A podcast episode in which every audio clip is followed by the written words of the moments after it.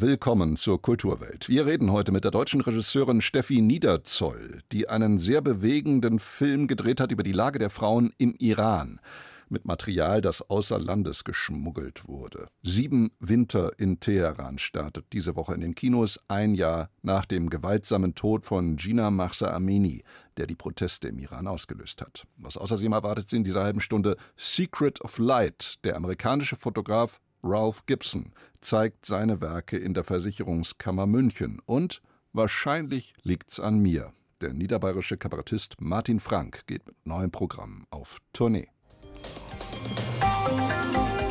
Kultur am Morgen auf Bayern 2. Heute mit Knut Kortzen. Vieh, aber nicht wie das liebe Vieh mit V, sondern mit F geschrieben. So nennt sich eine dreiköpfige Band aus Oslo, angeführt von der Sängerin Sophie Tollefsbøll. Vieh machen Future Soul und bringen dieser Tage ihr drittes Album heraus, das schlicht römisch 3 heißt. Daraus der Titel Supergut. Last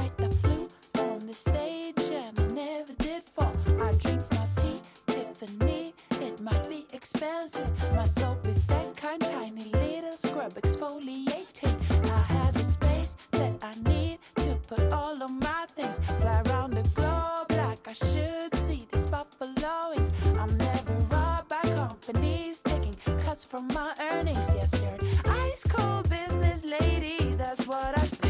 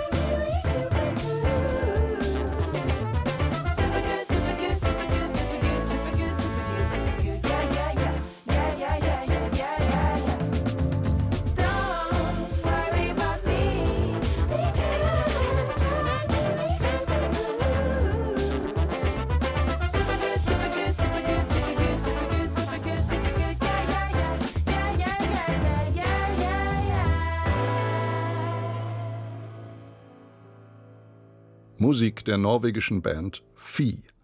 Sie hören Bayern 2. In wenigen Tagen, am 16. September, jährt sich jener gewaltsame Tod zum ersten Mal, in dessen Folge im Iran eine landesweite Revolte ausbrach, die das Regime der Mullahs zwar nicht hat hinwegfegen können, die aber der Weltöffentlichkeit einmal mehr deutlich machte, wie sehr die Rechte von Frauen im Iran mit Füßen getreten werden. Und das durchaus im Wortsinn. Ich spreche natürlich vom bis heute nicht aufgeklärten Tod der jungen Gina Mahsa Amini in Teheran am 16. September vergangenen Jahres. Dieser Fall steht uns allen vor Augen, wenn es um die Unterdrückung der Frauen im Iran, um Polizei und Justizwillkür und die menschenverachtende Theokratie geht. Einen älteren, nicht minder erschütternden Fall aus den Jahren 2007 bis 2014 blättert der jetzt startende, bewegende Dokumentarfilm Sieben Winter in Teheran auf. Die Inhaftierung und Hinrichtung von Rehaneh Jabari.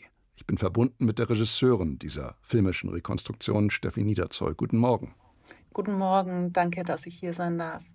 Der Fall von Reane Jabari sorgte damals weltweit für Schlagzeilen. Es gab internationale Protestnoten und auch eine große Solidarisierungswelle im Iran.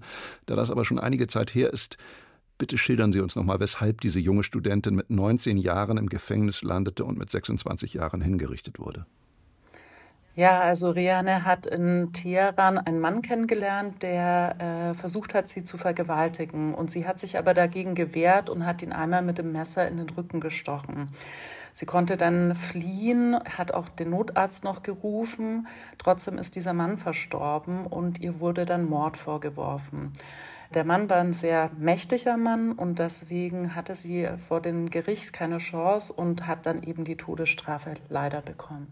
Rehane Jabari muss genauso wie ihre Mutter, die Schauspielerin Shole Pakrawan, eine sehr starke Persönlichkeit gehabt haben. Sonst hätte sie nicht im berüchtigten Evin-Gefängnis in Teheran und später im Shar-e-Rey-Gefängnis trotz der anfänglichen Verurteilung zu Peitschenhieben und trotz der Aussicht, am Ende dann erhängt werden zu sollen, so ungebrochen für ihre Überzeugung einstehen können. Sonst hätte sie auch ihre Mitinsassinnen, zwei von ihnen lassen sie im Film ja zu Wort kommen, nicht unterstützen und bestärken können. Was für ein Mensch war Rehane Jabari? Also aus ihren Tagebuchauszeichnungen Briefen und natürlich den Erzählungen ihrer Familie äh, sehe ich eine junge Frau am Anfang, die eigentlich ein ganz normaler Teenager, muss man schon fast sagen, war. Die fand Mode gut, die hatte ganz große Pläne für ihr Leben und durch diese schreckliche Wendung in ihrem Leben wird sie dann wirklich mit einer ganz anderen Lebensrealität konfrontiert und entwickelt in dem Gefängnis, also in dem quasi limitiertesten Ort, den man sich so vorstellen kann, eine enorme Stärke. Und ich glaube, dass äh, so wie ich das lese, äh, kommt ganz oft durch ihre Mitinsassen, die Prostituierte waren, die Obdachlose waren. Und sie hört diesen Frauen zu und zieht, glaube ich, den Schluss daraus, wie stark äh, Frauen wirklich im Iran diskriminiert werden und wurden. Ich glaube, das war ihr davor noch nicht so bewusst. Und das macht sie wirklich zu einer Kämpferin für sich, aber auch für ihre Mitgefangenen. Einmal, Frau Niederzoll, fällt in Ihrem Film der Name Friedrich Nietzsches. Nun war dessen Zarathustra aus, also sprach Zarathustra ein iranischer Religionsstifter, also kann man sagen, gar nicht verwunderlich, dass Nietzsche im Iran gelesen wird, aber ich hatte beim Anschauen Ihrer Doku schon den Eindruck, dass Reanes Familie westlich geprägt ist und dass Reane auch so erzogen worden ist. War das so? Ich habe genau dieselbe Frage der Familie gestellt und sie haben immer geantwortet, wir haben sie nicht europäisch oder westlich erzogen. Das war auch ein Vorwurf, der ihnen von der Regierung ausgemacht worden ist. Und sie haben einfach ihre Kinder so erzogen, wie sie das Gefühl hatten, das ist richtig. Nämlich zu selbstständigen Frauen haben sie versucht, ihre Töchter zu erziehen. Man muss aber sagen, wir reden von einer gehobenen Mittelklasse die eben auch ganz starken Zugang zu Kultur haben und eben sehr kulturaffin sind. Also Schule hat, ich habe sie genau gefragt, warum hast du mit deinen Kindern Nietzsche gelesen oder denen das erzählt? Und sie meinte, Sie hat das studiert, äh, sie hat Philosophieunterricht genommen und fand das total interessant und hat das einfach das, was sie interessiert hat, mit ihren Kindern damals besprochen. Nun wird jeder fragen, woher die vielen Aufnahmen und auch die Mitschnitte der Telefonate von und mit Reyane Jabari in ihrer sehr beeindruckenden Doku stammen. Im Iran zu drehen ist nahezu unmöglich, aber man sieht in ihrem Film verwackelte Szenen aus dem Gerichtsprozess, aus dem Besucherraum im Gefängnis, auch Szenen aus der Jugend Reyanes sind zu sehen und das hängt damit zusammen, dass das Leben dieser 1987 geborenen Frau von ihren Eltern und Geschwistern früh, eigentlich von Kindesbeinen an, in Film und Ton dokumentiert worden ist, richtig? Genau, das kann man so sagen. Also sprich, in dem Film sieht man fast alles, was existiert. Rihanna war ganz gerne hinter der Kamera. Also Rihanna hat sehr, sehr viel gefilmt. Und dann alle anderen Aufnahmen, die wir in dem Film sehen, zum Beispiel im Evan-Gefängnis äh, haben wir Aufnahmen. Die sind vor allem von der Familie selber entstanden, Einerseits, weil sie natürlich Rehane filmen wollten oder ein Foto von ihr haben wollten, weil sie sie so selten sehen konnten. Und dann sind natürlich diese Aufnahmen richtig kursiert in der Familie. Und andererseits glaube ich auch, äh, war der Familie zu dem Zeitpunkt gar nicht so bewusst, wie gefährlich das ist, was sie da gerade machen. Das filmische Dokumentieren geht ja so weit, dass man, sicherlich ist das die berührendste Szene im Film, sieht, wie der unermüdlich protestierenden Mutter von Rehane, also Schole, vor dem Gefängnis mitgeteilt wird, dass ihre Tochter soeben hingerichtet worden ist. Ja, also ich muss sagen, da sprechen Sie genau die Szene an, die mir äh, so unter die Haut gegangen ist und immer noch so unter die Haut geht. Und dass diese Aufnahme existiert, hat wirklich den Grund, dass die Familie dachte, Rihanna kommt jetzt gleich aus dem Gefängnis raus. Äh, sie haben diese Aufnahmen gemacht, um Rihanna zu zeigen, was ist alles passiert, während sie im Gefängnis war. Und dass dieser Moment filmisch festgehalten worden ist, ist für mich, äh, ja, das ist als Filmemacherin ist das ein absolutes Geschenk und ich würde mal sagen, es ist wie so ein Zeitdokument. Was hat dieser Tod durch den Strang, der es ja war nach dem Blutrache-Grundsatz, weshalb der Sohn des von René in Notwehr getöteten Mannes anwesend war bei ihrer Vollstreckung, was hat dieses uns atavistisch anmutende Urteil im Iran seinerzeit ausgelöst, 2014? Also sehr, sehr viele Iranerinnen und Iraner waren richtig schockiert, dass dieses Urteil ausgeführt worden ist. Äh, man muss auch sagen, es hat auch gegen jegliche islamische Regeln verstoßen. Dieses Urteil wurde ja im Muharram, also in einem Monat ausgeführt, in dem eigentlich keine Blutrache vollstreckt werden darf. Und es haben wirklich sehr, sehr viele Leute bis zum Schluss geglaubt, dass Rihanna freikommt.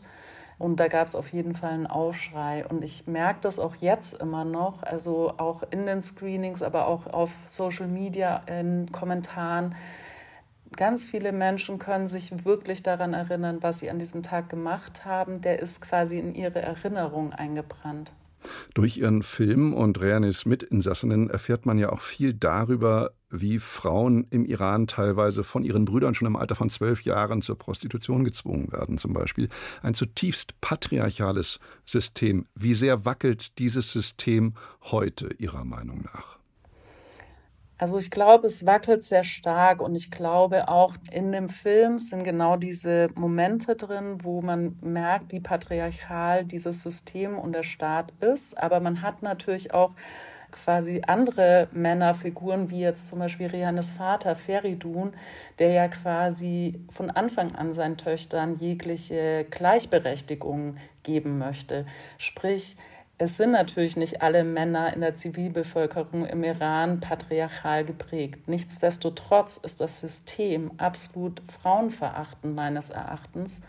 Und ich glaube, es bröckelt und eben auch Männer rebellieren gegen dieses System. Es sind nicht nur die Frauen, sondern es sind auch Männer. Das sieht man ja auch in den Bildern aus dem Iran.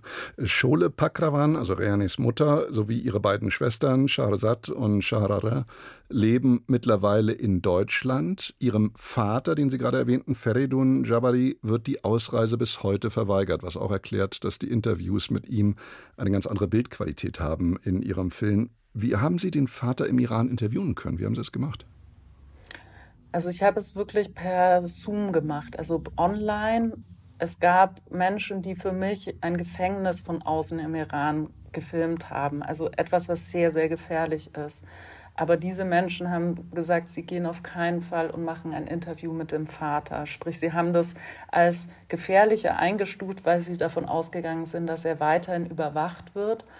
Und deswegen, ja, habe ich quasi das Internet benutzt. Das war noch vor der Revolution, die Sie vorhin angesprochen haben. Sprich, da konnte man sowas noch machen. Jetzt momentan wäre es ganz schwer möglich, weil das Internet so stark gedrosselt ist. Aber damals konnte ich dieses Interview über Zoom führen. Feridun Jabari hat keinen Pass mehr, erhält den Kontakt zu seiner Familie in Deutschland gleichwohl, notdürftig über Videotelefonie zum Beispiel habe ich gelesen. Er besucht das Grab seiner Tochter im Iran und ich könnte mir vorstellen, er zerbricht so langsam an diesem schweren Schicksal, das er da jetzt auch zu tragen hat, während seine Frau hierzulande weiter für die Rechte der Iranerinnen kämpft. Oder wie stellt sich die Lage der Familie insgesamt dar? Ja, aus meiner Perspektive hat die Familie einen extrem hohen Preis gezahlt, einen extrem hohen Preis auch für ihren Aktivismus. Also Schule ist natürlich diejenige, die am meisten nach außen hin kämpft.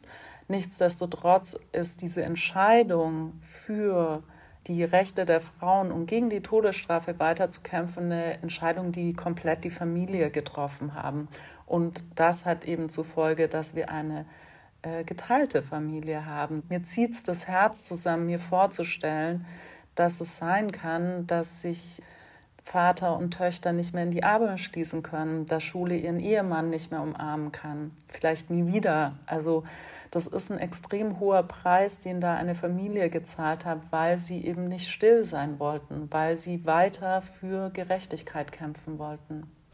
Steffi Niederzoll ist die Regisseurin des bewegenden Dokumentarfilms Sieben Winter in Teheran, der übermorgen bei uns in den Kinos startet. Steffi Niederzoll hat zusammen mit Schule Pakrawan auch ein Buch verfasst, wie man ein Schmetterling wird. Das kurze, mutige Leben meiner Tochter Reyane Jabari.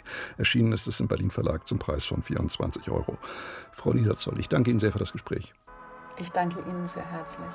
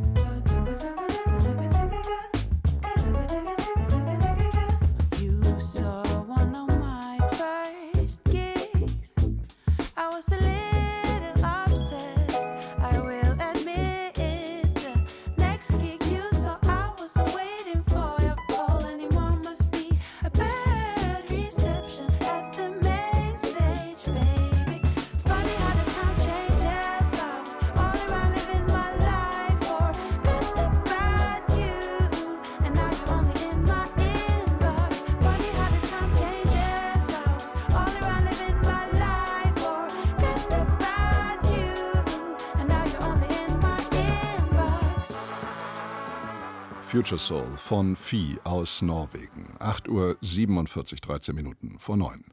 Aufgewachsen ist er im Ilztal in Niederbayern, der Kabarettist Martin Frank. Und nach Umwegen als Standesbeamter und Kirchenorganist hat er, der schon mit 16 Jahren erste kabarettistische Gehversuche unternommen hat, mit nun Anfang 30 dem komischen Gewerbe, genauer der Comedy aus Bayern, ewige Treue geschworen. Mit seiner Kabarettkollegin Franziska Wanninger zusammen verfasste er 2020 den humoristischen Bestseller Der famose Freistaat Bayern verstehen für Anfänger und Fortgeschrittene. Nun ist Martin Frank mit einem neuen Programm auf Tournee. Wahrscheinlich liegt's an mir. Susanne Lettenbauer porträtiert ihn. Der Bauernhof im Bayerischen Wald, Landkreis Passau, umgeben von Wäldern und Wiesen, das ist sein Rückzugsort, wenn es draußen in Bayern, in den Städten, mal wieder wild zugeht. Dort fühlt er sich zu Hause, melkt Kühe, bringt Kälbchen zur Welt zwischen den Kabarettauftritten oder fährt Heu mit dem Traktor ein. Die, die Arbeit in der Landwirtschaft, die erdet mich ja sehr. Also bin immer froh, wenn ich dann in München bin und dann gibt es halt immer so, so diese, diese ich nenne es jetzt mal in Anführungsstrichen so Stadtthemen, da wird halt dann ständig über, über Diskriminierung und immer über Gendern und was alles wichtige Themen sind. Aber wenn man ständig damit beschallt wird, dann bin ich auch froh, wenn ich einfach an meinen Hof gehen kann. Und die wichtigste Frage, die da irgendjemand stellt, ist, äh, was essen wir heute Mittag?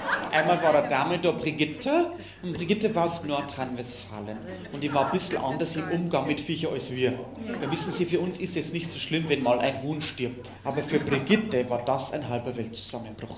Die ist vor dem toten Händel gestanden und hat gesagt, ah, ach du liebe Güte, Frau Bauer! Frau Bauer! Hier ist ja ein Hühnchen verstorben. Dann hat meine Oma gesagt, mei bei uns in Niederbayern, da stirbt kein Hühnchen nicht.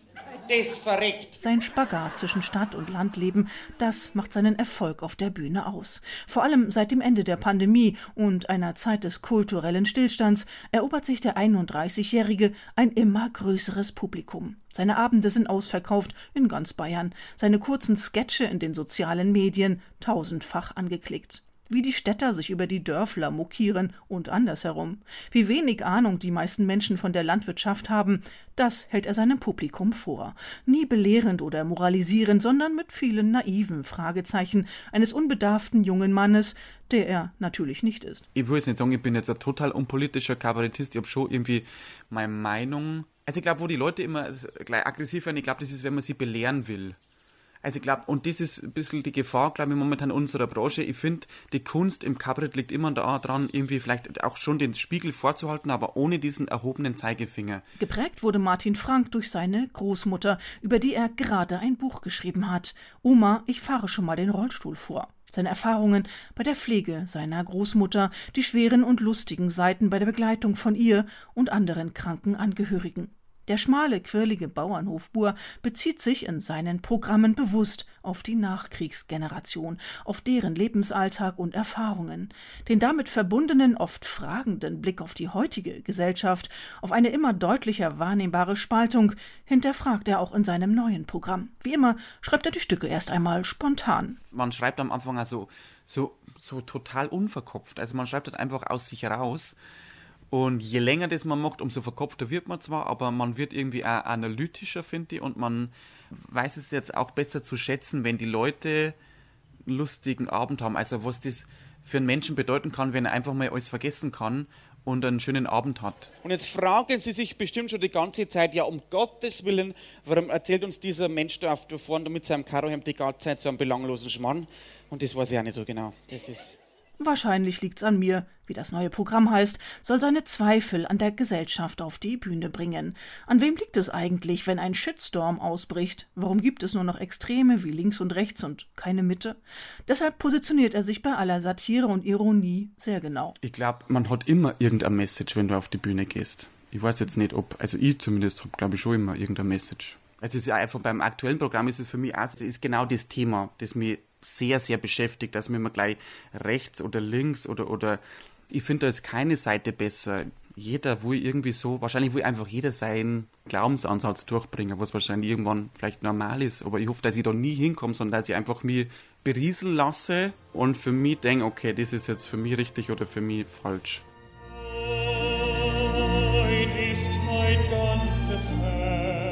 Wenn ihm die Streitigkeiten zu viel werden, singt er einfach los. Opernarien, Operettenstücke, keine Persiflage oder Playback.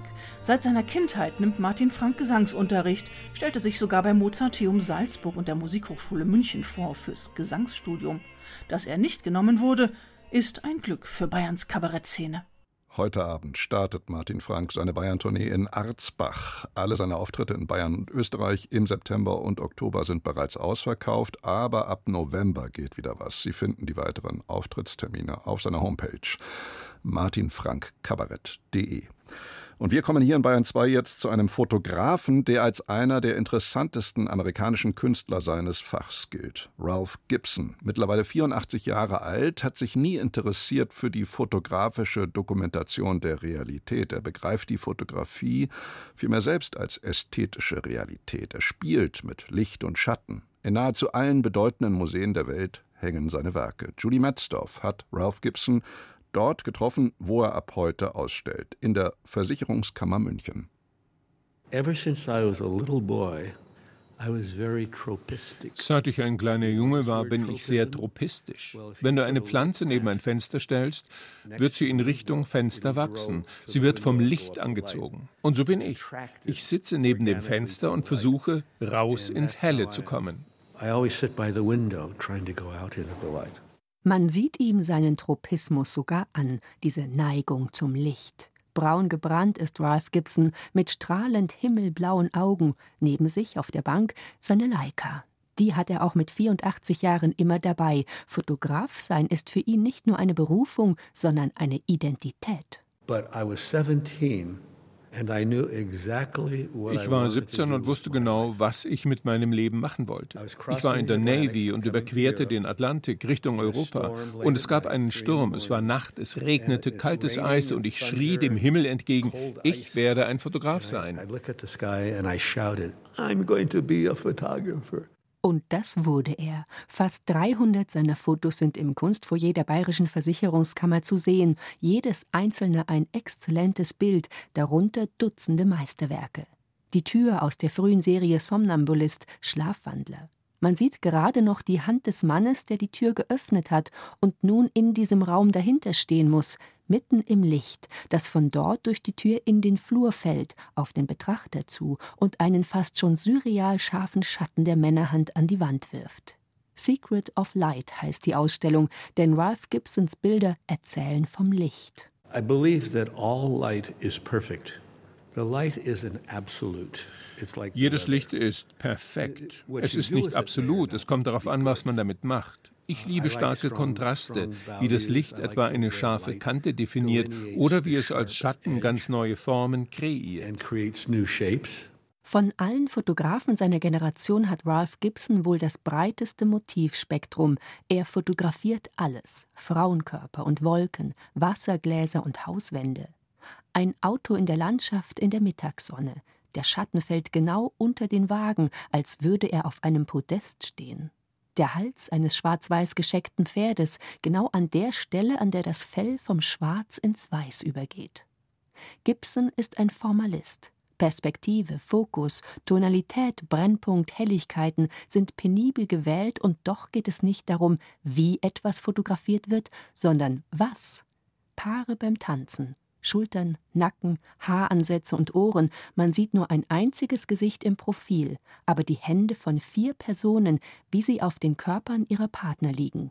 Eine gewöhnliche Tanzstunde wird zum Inbegriff von Körperlichkeit, Berührung, Intimität, zur Idee, was Tanz eigentlich ist. Gibson fotografiert keine Ereignisse, ihm geht es um den Vorgang der Wahrnehmung. Historically, photography is connected to an event. Ursprünglich ging es beim Fotografieren um Ereignisse. Jemand schlägt einen Baseball oder springt über eine Pfütze. Für mich ist das Ereignis, dass ich hier sitze und auf die Kante dieser Bank schaue und denke, da könnte ich ein Foto machen. I want the subject of my photograph to be my act of perception. Ralph Gibson ist ein Denker, ein Bildphilosoph, der sich immer wieder neue Sphären des Sehens erschließt. Viele Jahre hat er in Schwarz-Weiß fotografiert, später auch in Farbe und digital. Er hat alles ausprobiert und sich nie wiederholt. Als ich 1970 solchen Erfolg hatte mit der Reihe Somnambulist, habe ich mir gesagt, ich werde sicher nicht Schlafwandler 2 machen. Ich wollte versuchen, weiter zu wachsen. Das ist der Unterschied zwischen der Arbeit als Künstler und als Versicherungskaufmann. Am Ende deines Lebens bist du ein anderer als am Anfang. Man kann Gibsons Fotos ewig anschauen. Es sind Bilder, die sich nie auserzählen, in denen man auch nach Jahren noch neue Bezüge, Schichten, Ideen entdecken kann. Fotos, die nachklingen. Staying Power nennt er das, Durchhaltevermögen. Staying Power hat auch er. Noch heute fotografiert er täglich. Because if I don't see a new picture on my studio wall, I start not liking myself so much. And when I put a new one up there, I like myself very much. So you just imagine the choice. So sagt es Ralph Gibson. Ab heute bis zum 26. November im Kunstfoyer der Versicherungskammer München zu sehen. Secret of Light, Fotografien von Ralph Gibson. Das war es von uns. Danke fürs Zuhören, sagt Knut Kautzen.